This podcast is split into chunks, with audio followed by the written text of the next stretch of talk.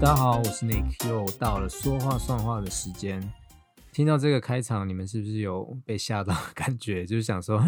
这个人怎么这么快就更新了？没错，就是要给大家一个惊喜，给大家一个 surprise。因为在今年，我给大家，我我给自己许下的其中一个目标呢，就是希望在自媒体经营这一块呢，我可以尽量百分之百做到准时更新、准时上传这件事情。因为在第一季的节目，我很常都会讲说啊，就是我就是有我的就是正职要做啊，就是我还要画画啊什么的，就是给自己找很多的借口。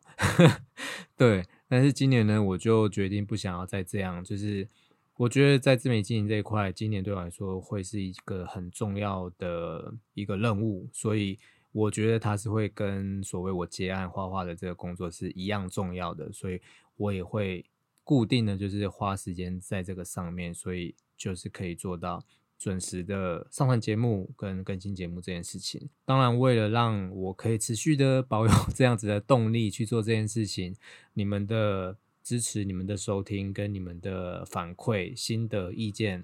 都会是让我可以持续保有动力的这个最大支持的力量。如果你们觉得这节目呃非常有意义或是很有趣的话，就是让大家知道说，哎，原来国外的生活或者国外的念书啊、旅行等等是这样子的话，就希望大家多推荐给自己的朋友或是你觉得适合听这个节目的人。好，那就废话不多说，我们马上就来进入这一集的节目内容。这一集呢，我想要跟大家分享的是：伦敦是美食沙漠吗？三间我一吃就会想要立刻 站起来鼓掌叫好的餐厅，就是你们知道吗？就不管我认识新朋友或者是旧朋友，就是各个场合，只要大家知道说哦，他有去英国念过书啊，在欧洲待过一阵子，我最常被问到的三个问题就是：伦敦的天气是不是都一直在下雨？是不是都黑蒙灰蒙蒙的？第二个问题就是伦敦的花费是不是都很贵？再来第三个就是这一集要讲的内容，就是伦敦的东西是不是真的都很难吃？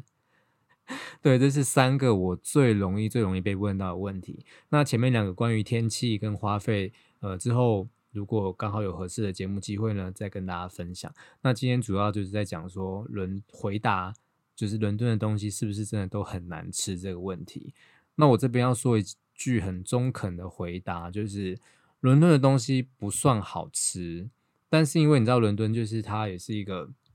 呃外来人口非常多的国家，所以它其实会有非常多的民族会聚集在这边，所以它有非常非常多的异国餐厅。所以呢，其实伦敦还是有很多好吃的东西。但是说真的，伦敦自己英国的食物其实是真的不好吃的，就是像最常。举的例子就是像炸鱼薯条，就是 fish and chips 这些东西，这个是英国算是平民小吃吧，有点像我们的卤肉饭这样。它其实真的不是一个好吃的东西，它是会，而且它炸这些东西并不是像我们台湾就是炸的非常的专业，或者像日本的那种炸物啊，天妇罗是好吃的。它那会有一种非常非常重的油耗味，而且它的分量会多到。你真的会吃不完，因为我刚刚说它是平民小吃，所以它其实非常的呃小勾短袜，对，就是它很便宜，可是它东西却非常多，可是它也不是这么的精致。但是话说回来，虽然炸鱼薯条这个伦敦这个英国的食物虽然不好吃，可是就是 还是会有点犯贱的，就是偶尔你想到它的时候，你还是会觉得说好像有点想要再去吃一下，你就还是会去。店里坐下来，然后点一份炸鱼薯条。可是当你点完吃大概百分之呃吃三分之一的时候，你会开始后悔，为 为什么自己要做这样子的决定？所以就是有一个很神奇的魔力这样子。那上一集呢，就是有讲到说念书念到后期的时候，一度就是念到快没有钱了这样，所以在吃的方面呢，就会比较简单，比较拮据。但还好，就是一方面我自己的口欲算是蛮低的，所以我也不太会去，就是只要有个温饱就好了，就是有热的食物啊，有可以填饱肚子就好。就是我不太会去注重说我一定要吃，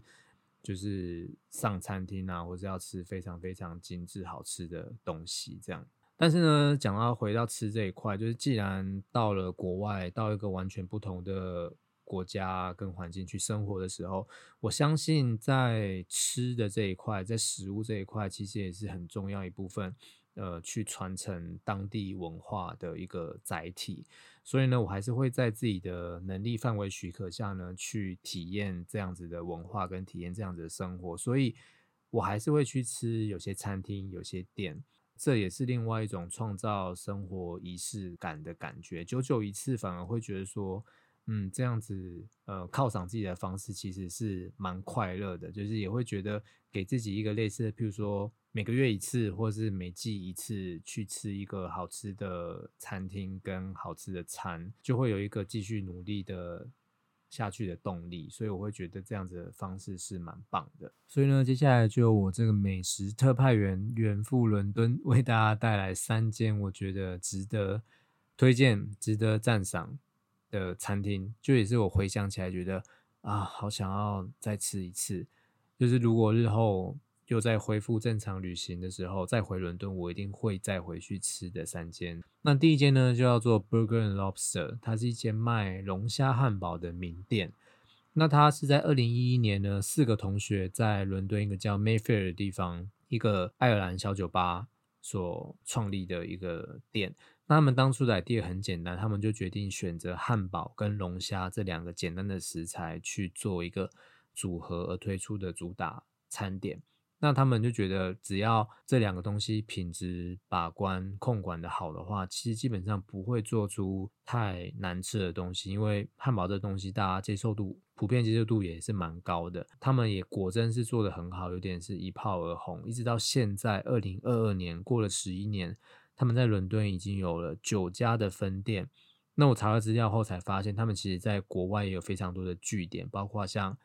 纽约、新加坡、曼谷、马来西亚跟科威特等等。那这是我一家，我第一次去英国的时候就知道有这间店。那时候我第一次去英国是二零一三年，所以那时候他们才刚开没有多久。但是因为他们一炮而红嘛，所以那时候其实就已经很红了。就是去伦敦的时候，大家都会推荐一定要去这间店。所以那时候我朋友就跟我说：“你一定要找一个晚上或是一个中午去吃这间店，去感受一下什么叫做龙虾汉堡。”但因为当时我是第一次出远门，第一次到欧洲去，又第一次 拿英镑，所以对用钱这件事情呢，就有点战战兢兢，不是这么的勇敢。所以当时就被我默默的 skip 掉，就想说没有去应该也不会怎么样吧，所以就没去。但是这间店就一直被我放在心上。那一直到第二次到英国念书，就是待比较长的时间，我那时候在心里就想说，好，那我要找一天适合的时间点去。那一直到硕二后半段，就是开始在准备毕业考啊、毕业展的时候，那一阵子压力很大，又再加上那一阵子就是吃的非常 非常的清淡，所以就觉得说好想要找一天，就是什么事都不做，不做台湾的案子，然后也不做学校的功课，就好好的就是去逛逛，然后吃个好吃的东西，去放空自己。因为加上那时候有朋友来伦敦找我，所以。有一天我就跟他说：“哎，我们晚上去吃那一间龙虾汉堡，好不好？”但因为对方是就是来英国旅游嘛，所以对他来说吃那个呃当地有名的店是再理所当然不过的事情，所以那时候就一拍即合，我们就是晚上的时候就去吃那家餐厅。这样，那当我推开那个龙虾汉堡店的那个门的时候，就有一种美梦成真的感觉，就觉得啊。我终于踏进来了，就是在我心中放了这么多年，然后就成真了这样。对，然后那间店，就我回想起来，就那间店的店员也非常的，就是有礼貌，然后整个的消费过程都非常的舒服。那我当时点的是最便宜，但是也是最经典的 set，它叫 Classic Whole Lobster。经典的龙虾汉堡套餐，那它就是你的龙虾可以选择是清蒸的方式，或者是呃炙烤、炙烧的方式处理。那这个餐点呢，它还有附一份沙拉，还有一份薯条，这样子是呃英镑三十五磅，折合台币，如果加服务费的话，可能大概一千五上下这样。当时对我来说，其实是一个可以接受的价格，因为你我刚刚说就是消费过程是很舒服的，又加上它有一颗。非常饱满的龙虾，而且真的是非常的好吃，所以那个 CP 值对我来说是很够的。那我这边还要特别讲一下它的薯条，就是因为它主打是龙虾汉堡嘛，所以你会觉得这个薯条它只是一个副餐，它可能不会这么的惊艳，它可能就是 maybe 可能就是中央厨房工厂就是做的就是薯条，然后处理这样而已。但是没有它的薯条真的非常让我惊艳，因为我本身就是一个非常爱吃薯条、薯饼、薯块的人，所以我吃过非常多的这类的食物，所以那一吃下去，你就会知道说它这个的处理有没有处理好。那这间 Burger Lobster 的薯条真的是让我非常的，我吃完之后还一度想要再单点，但是就是有被我朋友制止。这样在英国，如果你吃饭，吃饭或甜点是一件很正常的事，然后你点酒也是一件很正常事，因为他们除了喝茶之外，其实他们也非常喜欢喝啤酒，那调酒也会在一些比较。高单价的餐厅会出现，所以那时候我有点一杯 Mojito。那这样吃起来，其实最后是花了大概快五十英镑，就是折合台币大概快两千块吧。对，是有一点高，在台湾是可以吃饱费的价钱，就是你可以吃到就是肚子很撑的那一种。那这个龙王汉堡你不会吃到肚子很撑，但是你会觉得吃的一个很精致的餐点，你会觉得嗯有被疗愈到的感觉，所以这个价钱对我来说是非常 OK 的。第二间店呢，叫做 Dishon，它是卖印度菜的餐厅。那这间店呢，我先给它四个字的评语，叫做“相见恨晚”。因为我是应该是朋友带我去吃的那个当下的感觉，就是天哪，我也太晚，我也太孤陋寡闻了吧，我也太晚来了吧？因为我吃完，心中转的念头就是。怎么办？我好像不到一年离开伦敦了，那以后我吃不到怎么办？所以之后有朋友来找我的时候，我其实都会。也是一样，就是会排一天去这间餐厅吃印度菜。我在找这间店的资料的时候呢，它的网站上面有个 title 写 From Bombay with Love，就有两个关键字，一个是 Bombay，一个是 Love。就是看到 Love 就我就有回忆起，就是这真的是一个有带着满满的爱的餐厅。就是你走进去这家餐厅，闻到的不管是气味也好，或者是人的交谈，或者是服务生跟你的应对。你都可以感受到这间餐厅对于食物、对于想要传播美食的那个热爱。那另外一个单字，我刚刚讲的 Bombay，它其实是孟买的名称。就是孟买这个名称是起源于印度教的一个女神，叫做孟巴。但是在十七世纪大英帝国进入印度，这个地名被英语化，所以就改成叫做 Bombay。B O M B A Y，但是它在一些印度的古语是称作蒙拜。那在一九九五年的时候呢，这个这个孟买市的名称就是正式改为孟买，就是蒙拜这个字。但是旧称这个我刚刚讲的蒙贝，就是还是会被这个地方的一些居民跟机构所使用。我在他们的官网呢有看到一段非常有情境的文字，想要先分享给大家。Their faded elegance welcomed all rich businessmen, taxi wallers, and courting couples. Students had breakfast, family dined, lawyers read their briefs, and writers found their characters. Fans turned slowly. Bentwood chairs were reflected in stand mirrors next to Sophia family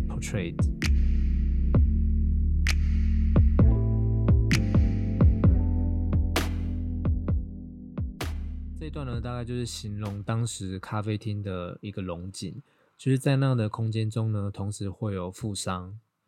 检车司机、情侣、吃早餐的学生、一家人来用餐、研读资料的律师，或是在空气中、在店家中找寻灵感的作家们。电风扇缓缓的吹着，墙上则是挂着褪色的旧。家族合照跟倒映着前方木椅的镜子。那为什么会讲到咖啡厅的龙井呢？因为就是在一九六零年代的时候，印度的孟买其实流行着一种叫做 The Old Ironic Cafes，就是它是有上一季、上一个世纪来自伊朗的伊朗的移民来到印度开设的。那在巅峰的时期呢，在孟买其实曾经有高达四百多间这样子的咖啡厅，但现在其实所剩不到三十间。那在过去的这一些咖啡呢，咖啡厅就是为这个区域其实带来一个非常重要的一个一个风气，就是 break down the barriers，就是打破一个藩篱，打破一个隔阂，就是透过饮食呢，它将不同的文化、不同宗教，甚至是不同种族、不同阶级的人都聚集在一起。然后大家一起享用印度奶茶，或是简单的餐点，透过供桌彼此就是坐得很近啊，摩肩擦踵，互相分食面包啊、烤饼或共食。然后透过一个这样子的公共空间，一个 share space，他们也同时交换他们彼此的人生经验跟故事，所以就间接的为孟买这个城市呢带来一个很开放的风气。所以这间餐厅 Dishu 创立的背后。就是向这些曾经风靡一时的印度、伊朗风格的咖啡馆去致敬。所以点餐的时候呢，我印象很深刻，就是服务生其实也都会秉持着这样子的精神，他都会说：“哎，我其实建议你们可以怎样怎样怎样点，然后你们可以互相去分食，就可以去享受到更多呃我们想要向你们推荐的印度的餐点这样子。因为这间店主要是吃印度菜嘛，所以它其实主食就是烤饼。”当然，你也可以点比较偏印度、印度香料的类似咖喱饭之类的。但是因为烤饼这个东西，我们平平常比较少吃到，所以基本上我们都会以烤饼当做一个正餐的主食，然后就会去搭配很多不种不同肉类的香料的辣咖喱。因为它是印度菜，所以它的香料会非常的重，而且口味会比较重，所以搭配着烤饼吃是一个绝佳的组合。那我印象很深刻的也是另外一道菜，就是羊排。因为其实我不太敢吃羊肉，因为我会怕羊肉的那个骚味这样。但是它的羊排，因为它是也是经过印度香料去料理过后，所以它那个香料的气味其实是可以掩盖住一般人不喜欢羊肉的那个气味，所以你会吃到羊肉一个有别于鸡肉跟牛肉或海鲜的那一种肉的质感，所以。回想起来是非常非常好吃的一道菜，然后也会去搭配所谓的 chatti，就是印度奶茶。那一般人可能会对这个奶茶会有一点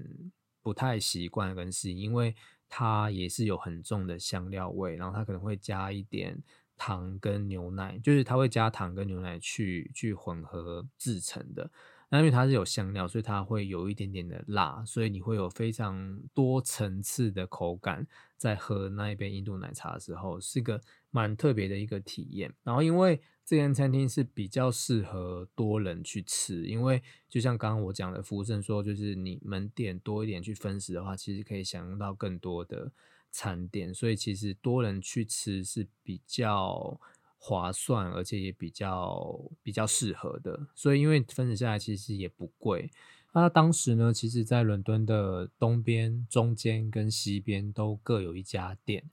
，Kings Cross 在中间，然后 Shoreditch 是东伦敦，Kensington 是西伦敦，所以这三家店其实我都有去过。那我其实是最喜欢，应该说 Shoreditch 那一间东东伦敦是比较经典，因为它我记得它应该是创始店。那后来，Kings Cross 跟着那个伦敦艺术大学的圣马丁学院，它有做一个呃校区的改造，所以那时候有一部分的校区是有呃招商，所以有一些新的餐厅有进驻。那当时 Dishon 就有进驻在 Kings Cross 的校区那一部分。那我后来是蛮喜欢 Kings Cross 大家店，因为它的餐厅够大。然后他一下去地方会有一个很大的酒吧，因为他 d i 的生意很好，所以其实你去的时候都会，他服务生就说哦，叫你先等等，他就说哦，那你先去酒吧区那边，他其实就是叫你先去点酒喝，就是增加他们餐厅的营收。但是因为那边的氛围也就是蛮 chill 的，当时也不会觉得说有点被强迫消费的感觉，你就觉得哦好啊，那就去喝杯啤酒或是调酒，就等一下大家聊聊天也好，所以就。会很习惯，如果去 Kings Cross 那家店的话，我们都会先去酒吧去那边等，就是可能点个 side 呃四五磅，然后或者是简单的调酒，可能也不贵。等到座位有的时候呢，他就会通知你，然后再带你到座位去，然后酒就 一起带着去，就也是个蛮特别的体验。第三间呢，想要跟大家分享的就是 Gales 这间店。它其实跟前两家不太一样，它比较不是纯餐厅。虽然说它也有卖餐点，但它其实主业呢是烘焙坊，是卖面包的。那它的故事呢，就是在九零年代，一个叫做 Gales 的面包师傅，他带着其他优秀的烘焙师一起工作。那他们的工作呢，就是主要为伦敦顶级的厨师跟一些比较好的餐厅啊、饭店去提供面包，这样。那后来在二零零五年，伦敦一条叫做 Hamilton High Street 的地方开了第一间的烘焙坊，一直到现在二零二二年，它在全英国竟然有高达七十九间的分店，包含了在伦敦、在牛津、在 Brighton 等地方。那他们的初衷很简单，就是持续为客人带来好的食物、好的餐点、好的面包，用好的酵母，以及他们希望这个 bakery。的餐点，不管是早午餐或是面包，或者是说你进来这边，店员、店长跟你交流的那个互动，是可以让你一直回流的。他们就是一直秉持着这样子的精神。那我会知道这间店呢，是因为我一年级的时候是住在 Notting Hill Gate 这个地方。那这个地方很有名的就是呃，新娘百分百，就是那个休格兰跟茱莉亚罗伯茨主演的爱情喜剧电影拍摄的地方。因为这这部电影名称就叫做 Notting Hill。那这个地方呢，就是是个很有名的旅游景点，就是因为大家会过来这边看看这个电影拍摄的场景，比如说像书店啊，或是市集。对，这边有一个很有名的市集叫做 Portobello Market，它就是卖二手的东西、复古的物件为主。其中 Gales 这间店呢，就是在这个市集的中间段的部分，所以很多人逛到中间觉得累的时候，就会进来买一杯咖啡，或是买个面包。或者坐一下，再继续就是休息一下，再继续逛下去这样。那因为当时我住附近嘛，所以有时候周末的时候会想要出来走走，看看人群的时候，有时候会跟同学啊，或是跟朋友，或是跟室友，我们就会他说好，那我们今天周末就来吃个早午餐，就约在这边。那我当时对他有一个餐点非常的印象深刻，就是洛梨鲑鱼烤吐司。它其实不是一个很很 fancy 的餐厅，它其实算是轻食。可是对我来说，嗯，算是蛮深刻的一个回忆。因为吐司好吃，是因为它本身它就是烘焙坊起家的，所以这个当然没有话说。主要是洛梨的东西，因为其实洛梨我在去英国前其实没有太常吃到它，那有时候会在果汁店看到洛梨牛奶。这个品相，可是也都不太敢尝试，会觉得这东西好像 好像怪怪，就是因为它长得会感觉有一点，我不知道，我会觉得有一点像木瓜的形状，因为我也不敢吃木瓜，我觉得那个很可怕，所以我就会直接联想在一起，我就不太敢尝试洛梨这个东西。那后来去了英国之后，就发现，哎，其实很多餐点都有洛梨这个东西，想说好吧，那可以来试试看，因为再加上。朋友就一直就是怂恿我说：“你可以试试看，其实真的蛮好吃的。”所以这个餐点呢，就是在烤吐司的上面放上烟熏的鲑鱼跟洛梨酱，还有切片的洛梨。然后当时一吃的时候就觉得，哎，真的还蛮好吃的。可能是因为因为它洛梨本身没有什么味道嘛，可是再加上。它的吐司是好吃的，又加上鲑鱼烟熏的有一点咸味，所以搭配起来其实是非常的舒服的口感，然后也很好吃。所以又再加上，我觉得可能跟当时我用餐的心境有关系，因为当时是刚到伦敦，就是展开新生活的自己吧。那间在 p o r t a b l e Market 的 Gales 这间店，它餐厅空间是很大的，而且它有非常多的落地窗，再加上那个地方其实在周末的时候都很多人，然后很有朝气，又有阳光，这样，所以你在呃餐厅里面吃，然后看着窗外的人，你就会觉得充满希望的感觉。所以当时用餐的氛围啊、情境啊、场景、心情。都是好的，所以在我心中就留下一个很深刻的印象跟回忆，所以我就开始就对这间店很有好感。那后来我搬家之后，搬到那个其他地方去的时候，当然就比较没有来这间店。这间店其实对我 跟我姻缘也呃渊源也很深，就是因为后来我搬到一个设计博物馆的附近，后来他在设计博物馆的旁边，Design Museum 旁边也开了一间分店，所以想说哇，这间店真的是。不能说阴魂不散啊，就是它是好的，对。然后想说，哇，我家附近也有这间店呢，所以就是又可以开始光顾它了。这样，那时候他们就有一个活动，就是是有点无聊活动，就是几点几点换面包的活动，就是十点就可以再换一个新的，就是免费再换一条面包。这样，